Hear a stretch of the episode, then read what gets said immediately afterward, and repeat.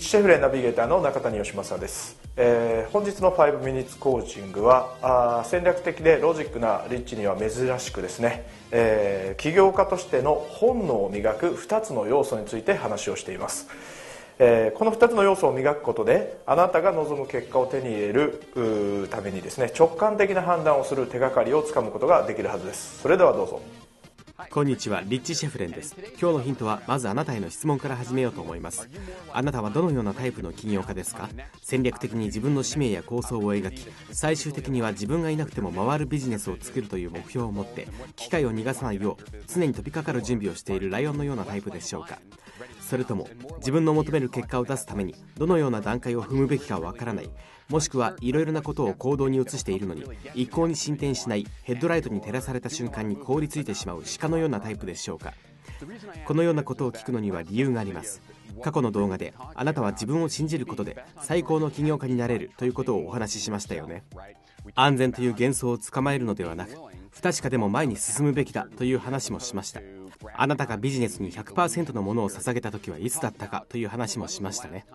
あなたはたくさんのものを長い期間捧げてきたはずです。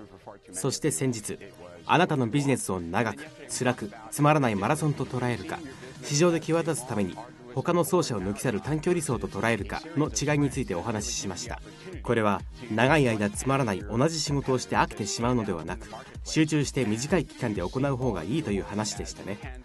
全てに共通することはもっと本能的に動くべきだということなのです。ジーヌーはその昔狩りをして暮らしていました。その本能や DNA は人類にまだ残されています。あなたのビジネスへの洞察力をどんどん上げていくためにその本能をもっと活用すべきなのです。素晴らしい判断を瞬時にできることは優れた起業家の条件の一つです。いい判断を瞬時にするためには自分の本能をもっと利用しなければいけませんね。そしてあなたの本能を磨くためには次の2つのことをしなければいけません。まずあなたの洞察力を上げましょう。これについてはすぐに説明します。次に自分の本能を信じそれに従って一貫性を持って行動していくことです。この2つのことについて掘り下げていきましょう。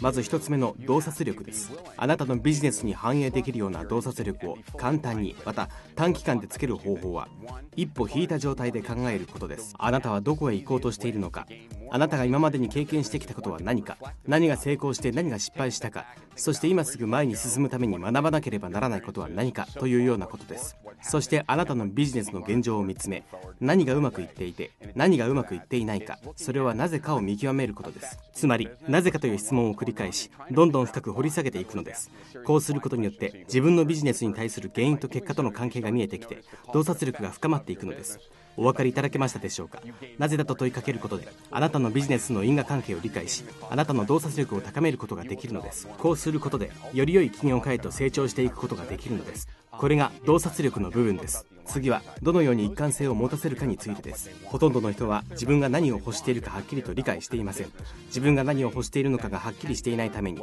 自分が本当に欲しいものを作るためにどのようなビジネスがしたいのかを理解していないのです。一貫性を保つためにはあなたが欲しているものは何か。そのために達成しなければいけないことは何か。あなたの価値観や目的など全てとどうつながっていくか。正確に理解している必要があります。これが本能の2つの要素です。もしあなたがもっと本能的な起業家になりたければまず洞察力を上げること。そして一貫性を保つことこの2つを実行することで素晴らしい機会を手に入れることができるだけでなくタイミングが悪い時には断ることもできるのです。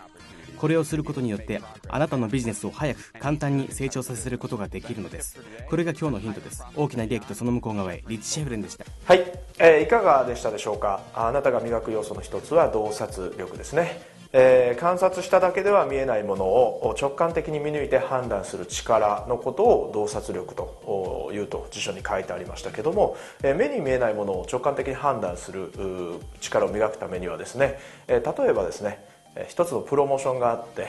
売り上げがすごく上がったと。でもその自分が予想してた売り上げですねすごく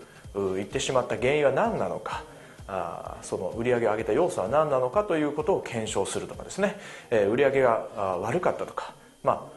良かったけども思い通りのターゲットが集まらなかった場合はなぜそういうことが起きたのか因果関係を調べたりとか考察したりとかすることによってですねその洞察力っていうのがどんどんどんどん磨かれてですね上がってくると言われています。ですので繰り返しですねその要素を磨く訓練をしてみてください。でそしてもう一つの要素は一貫性でしたね。この一貫性というのはあの僕がお会いした経営者の中ではですねなかなかあ持ってる人も少なかったのです。でですね、えー、どうやってですねこれを鍛えるかというというとですねあなたが本当に欲しているものは何かっていうことをですね毎日自分自身に問いかけてみてください、えー、僕自身もですね自分はどうしたいのか本当はどうしたいのかっていうことを毎日、えー、朝にですね問いかけるようにしています。でそういうことでですねちょっとずつちょっとずつ自分が本当にやりたいことを導き出していってですねえー、その答えを見つける手がかりをですね、えー、見つけるかもしれません、えー、ただ時間をかけすぎて、えー、ですねそんなことやってられないよっていう方もいらっしゃるかもしれませんけども時間をかけてでも見つける価値というのは非常にあると思います、えそれではまた。